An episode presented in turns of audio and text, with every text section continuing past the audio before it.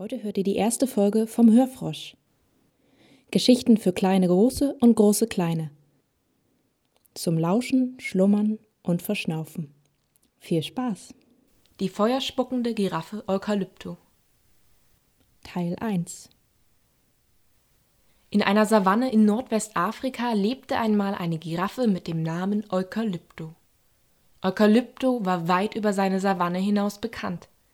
Er hatte nicht nur den längsten Hals weit und breit, sondern war auch die seltsamste und schrulligste Giraffe in ganz Afrika.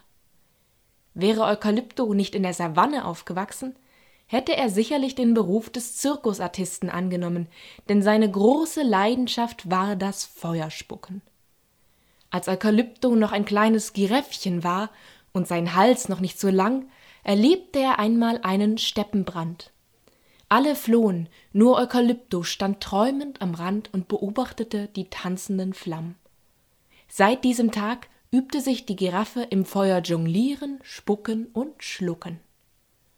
Und Eukalypto wurde ein wahrer Meister des Feuerspuckens. Die Tiere kamen von weit her, um seine alljährliche Vorstellung zum großen Savannenfest zu erleben. Ja genau, das große Savannenfest. Ihr wisst nicht, was das ist? Nun ja, das ist das größte und wichtigste Fest in ganz Afrika. Es findet jedes Jahr zu Beginn der Regenzeit statt. Schauplatz ist der große See, an dem sich die Tiere treffen, um drei Tage lang ausgelassen zu feiern und zu trinken. Zu Zeiten Eukalyptus war ein weiterer großer Höhepunkt des Savannenfestes das alljährliche Duell zwischen Löwen und Hyänen.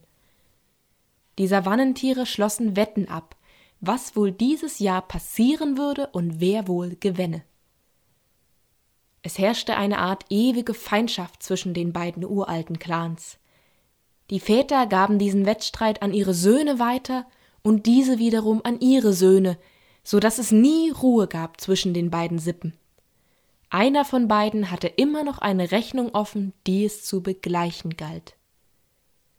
So war es denn auch bei dem Savannenfest, von dem ich euch heute erzählen möchte. Eukalyptus Auftritt fand wie gewöhnlich am Abend des zweiten Tages statt. Eukalypto stand hinter der Bühne und bereitete sich vor. Ihm schlackerten die Knie vor Aufregung. Ein rosa-weißer Flamingo mit angebrannter Flügelspitze flatterte um ihn herum und schnatterte dabei unentwegt. Das wird schon, Eukalypto, mach dir keine Sorgen, das Ding flatterst du schon nicht. Ich meine, du brennst voll durch. ja, du weißt schon, was ich meine. Ach, ich weiß nicht, Flingo, ich fühl mich schon so alt, zweifelte die Giraffe. Also hör mal, du bist mir ein Spaßvogel, du bist gerade mal acht, was soll ich denn da sagen? Warte erst mal ab, bis du in mein Alter kommst, mit zweieinhalb, da siehst du, was es heißt, alt zu sein, glaub mir, ich weiß Bescheid. Eukalypto schmunzelte und schüttelte den Kopf über die Rechenkünste seines Freundes. Zählen war noch nie deine Stärke, Flingo. Dann lunchte er verstohlen auf die Manege. Links von der Bühne regelte sich Vater Löwe und sein Clan. Rechts saßen die Hyänen und kicherten.